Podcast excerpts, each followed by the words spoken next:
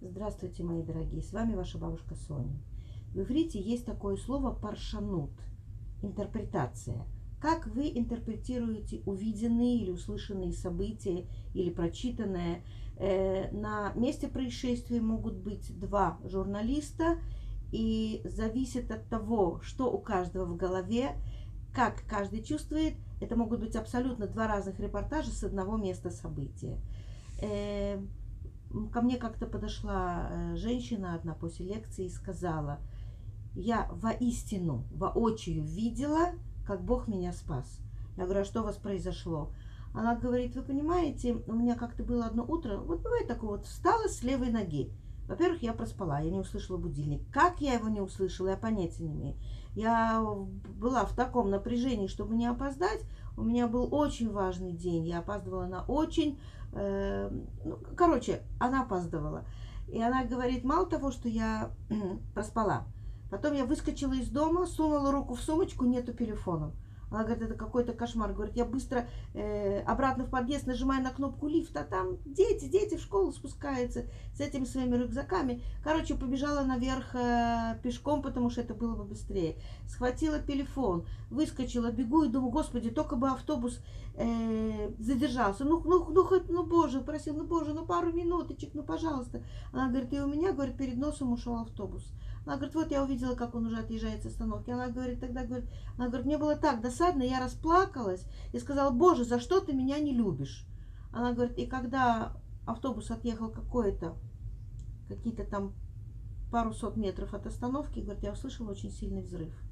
Да, был у нас такой период в Израиле, когда у нас взрывались автобусы. И вот э, она говорит, и вы знаете, я тогда была в таком шоке, она говорит, я только что Богу сказала, за что ты меня не любишь. Она говорит, и когда я увидела, что Всевышний сделал все для того, чтобы я не попала на этот автобус, она говорит, началась паника, амбулансы, полиция, многие были в шоке, многие люди кричали. Она говорит, а я упала на колени, вот прямо на этой автобусной остановке. Она говорит, я плакала и размазывала слезы и сказала, Боже, спасибо, что ты меня так любишь. Она говорит, почему мне нужно было меня ткнуть лицом для того, чтобы показать, что все не так, как в моей голове, что мои мысли это не мысли Бога, что у Бога совершенно все по-другому. Она говорит, я после этого стала смотреть на жизнь совершенно другими глазами. Я не спешу судить, я не спешу осуждать или обсуждать. Она говорит, я все время вот это у меня перед глазами, потому что этот взрыв застал меня на фразе «Боже, почему ты меня так не любишь?» Да, паршанут, интерпретация.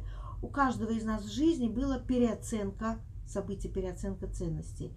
Э, в этот шаббат мы сидим за столом, и мой сын, который женатый, говорит, мам, хочешь я тебе что-то расскажу, что у меня произошло несколько дней назад? Я говорю, давай.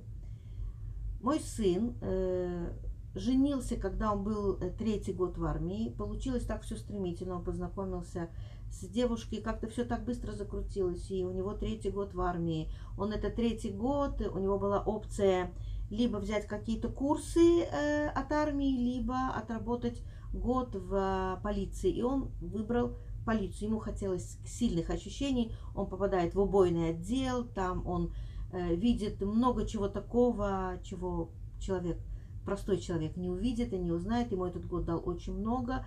Э, и, в общем, было непросто и, и свадьба, и его жена еще сдает аттестат зрелости, э, экзамены. То есть все это было, э, скажем так, так все тесно, что он, он не успевал подставлять лицо от новых, от новых, скажем так, событий. Э, жена забеременела, родился ребенок, тут же она беременеет вторым и рождается второй ребенок. В общем, э, события сменялись, э, скажем так, с невероятной быстротой. Он говорит, и вот пару дней назад так получилось. Мы кинулись, у нас кончается детское питание. У них э, маленькая девочка, ей полтора месяца. У меня родилась еще одна внучка полтора месяца назад.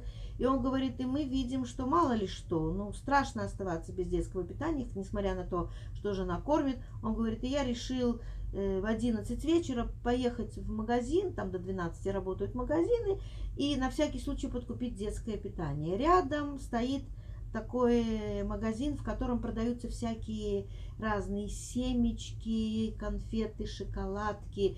Э, такое, знаете, на, на, на, на побаловаться. Он говорит, и там стоит холодильник, и за стеклянной дверцей я вижу запотевшие бутылочки с пивом. Он говорит, я так давно не пил пиво, мне вдруг так захотелось. Он говорит, Беседер, он открыл холодильник, берет запотевшую бутылочку пива. Она холодная, а на улице жарко. И тут его что-то, скажем так, пришла в голову мысль.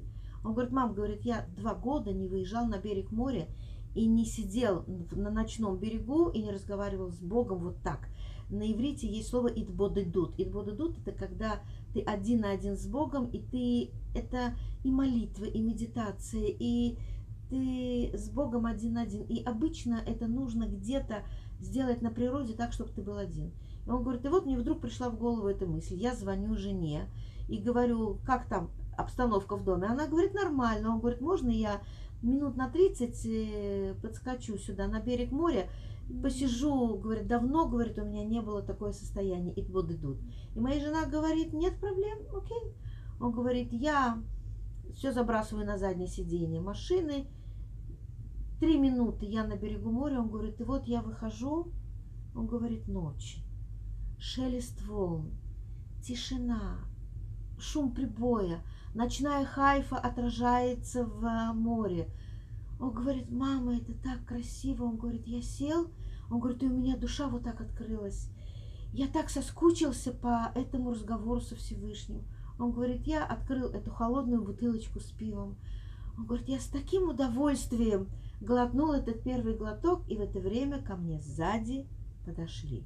Он говорит, я поднимаю голову, стоит полицейский. Он говорит, ты понимаешь, я ведь сам целый год был полицейским, у меня к полицейским хорошие отношения. Там очень много хороших ребят, у меня до сих пор друзья остались полицейские. И он мне так очень доброжелательно говорит, шалом. Он говорит, я ему отвечаю, шалом. Он говорит, а что ты тут делаешь? Он говорит, вот сижу, э, наслаждаюсь э, ночной хайфой, море. Он говорит, мне показалось, что он э, со мной вместе, и он так, э, он понимает, какое у меня сейчас возвышенное состояние. Он говорит, а что у тебя в руке? Он говорит, ой, говорит, пиво. Он говорит, послушай, говорит, я так по пиву соскучилась. Он говорит, я ему начал рассказывать, что я два года, мне не было времени купить себе бутылочку пива, вот так выйти на море. Он меня внимательно слушает, улыбается, подакивает, и я думаю, какой приятный полицейский. Он говорит, «Э, ты его купил это пиво? Он говорит, да. Он говорит, «Э, хочешь я тебе, ты хочешь тоже пиво? Он говорит, это твое пиво. Он говорит, конечно, это мое пиво. Он говорит, и ты его пьешь. Он говорит, да, говорит, и причем я не понимаю, к чему эти вопросы. И тогда полицейский мне также доброжелательно говорит, пройдемте к моей машине. Мой сын начал понимать, что что-то, что-то тут не то. Он говорит, почему? Он говорит, я вынужден выписать вам штраф. Мой сын вообще ничего не понимает. Он говорит, я что-то нарушил? Он говорит, да. Нельзя с стеклянной посудой приходить на пляж. Потому что если она разбивается, то эти осколки могут поранить людей, которые ходят здесь босиком. До моего сына начало доходить, что он влип неприятную историю. Он говорит, я даже, он говорит, друг, говорит, пойми, говорит, я сам был полицейским, он говорит, я даже не знал, что есть такой закон. Он говорит, есть вывески на пляже. Он говорит, ты понимаешь, говорит, я на пляж давно не ходил, у меня двое маленьких детей. Он говорит, и тут э, сейчас ночь, темно, я, я что? Он говорит, закон, есть закон, и выписывает мне штраф. Он говорит, я смотрю, говорит, мне в глазах темно стало. 475 шекелей. Он говорит, друг, друг, пожалуйста, не выписывай. У меня двое маленьких детей, у меня маленькая зарплата, у меня аренда за квартиру. Мы, мы с трудом сводим концы с концами. Жена только-только сейчас, жена только после родов, у нее еще нет работы. Ничего не помогает. Он говорит, он мне вручил 475 шекелей, повернулся и ушел. Он говорит, я стою в полном шоке. И у меня внутри, говорит, такая обида, такая досада. И у меня внутренний голос, мой Ецерара, говорит, ну, два года ты не разговаривал с Богом, вот ты пришел к Богу, и тебе плюнули в лицо. Ты получил такой штраф. Он говорит, я стою, и меня вот это внутри грызет. Но я заглушил этот голос. Я себе сказала, э, нет, дружок, ты меня с Богом не рассоришь. Бог не виноват, что я не знала этого закона. Ты сейчас сделаешь все для того, чтобы вбить клин в мои отношения между мной и между Всевышним. Так не пойдет. Он говорит, я вернулся домой. Понятно, что я же после этого не мог ни помолиться, ничего. Понятно, что я был очень расстроен. Я вернулся домой к жене. Я показал ей эту квитанцию. Жена была в не меньшем шоке, чем я. Мы, мы были такие растерянные, у нас было ощущение, как будто нас обоих просто э, облили э, ведром с помоями. Он говорит, я вздохнул, мы поплакали, мы поняли, что нам придется э, прибегать к помощи родителей, чтобы как-то покрыть этот штраф. Он говорит, я на следующий день купил бутылку с минеральной водой, пластиковую, ночью, и поехал на пляж. Он говорит, я излил Богу всю душу, у меня сердце опять открылось. Я сказал, Боже, я тебя очень люблю. За что-то, наверное, э, на что-то ты мне указал. Может быть, я недостаточно раздаю цедака пожертвования. Может быть, я где-то что-то кому-то не доплатил. Но, видимо, э, эти деньги я должен был отдать. Я покопаюсь в своих делах, в своих э, э, денежных э, делах и попробую выяснить, что я, где я напортачил, что я такого сделал. Вы знаете, когда мне это сын рассказал, я преисполнилась такой радости, такой гордости за него, потому что одно и то же событие можно э, понять как зло и как добро. Когда наши разведчики пошли разведывать землю Израиля, и когда они увидели какие там огромные фрукты, 10 из 12 разведчиков сказали, это очень плохо. Такой фрукт упадет на голову, убьет человека. Посмотрите, какие великаны живут в этой земле. Посмотрите, как эта земля пожирает своих жителей. Там очень много было похорон. Но двое из 12 разведчиков сказали, если в этой земле такие огромные фрукты, то это свидетельствует о силе этой земли, о мощи, о ее изобилии, о ее божественности – 12 человек видели одно и то же, но 10 человек выбрали отрицательно, э, отрицательно увидеть это и оболгать землю Израиля. И только двое пытались э, увидеть в этом положительное, пытались увидеть в этом божественность этой святой земли, текущей молоком и медом. Когда мы с вами идем по жизни, мы можем смотреть на мир глазами с минусом и глазами с плюсом. Мы с вами ходим по одним и тем же улицам, дышим одним и тем же воздухом. Кто-то идет по этой земле и вноет, и говорит, что жарко, и, говорит, и ругает этот народ, и ругает эту землю, и ругает эту страну. Но я своим мальчикам время от времени напоминаю, две тысячи лет миллионы евреев мечтали, чтобы ступить на эту землю – я говорю, вы удостоились. Я говорю, вы родились на этой земле. Я говорю, я там жила среди неевреев, я там жила, в Галуте. И я знаю, что это такое жить на чужбине, когда лучшие мои подруги говорили мне, несмотря на то, что ты еврейка, ты хороший человек. Я говорю, и при этом глотать и чувствовать себя за что-то виноваты. Я говорю, вы ходите по этой святой земле, не смеете никогда плюнуть Мои мальчики знают, что они никогда не имеют права взять и выплюнуть изо рта, так как это иногда принято у людей. Я говорю, на святую землю плевать нельзя. И время от времени у меня э, вчера исполнилось 30 лет, как я приехала в эту страну.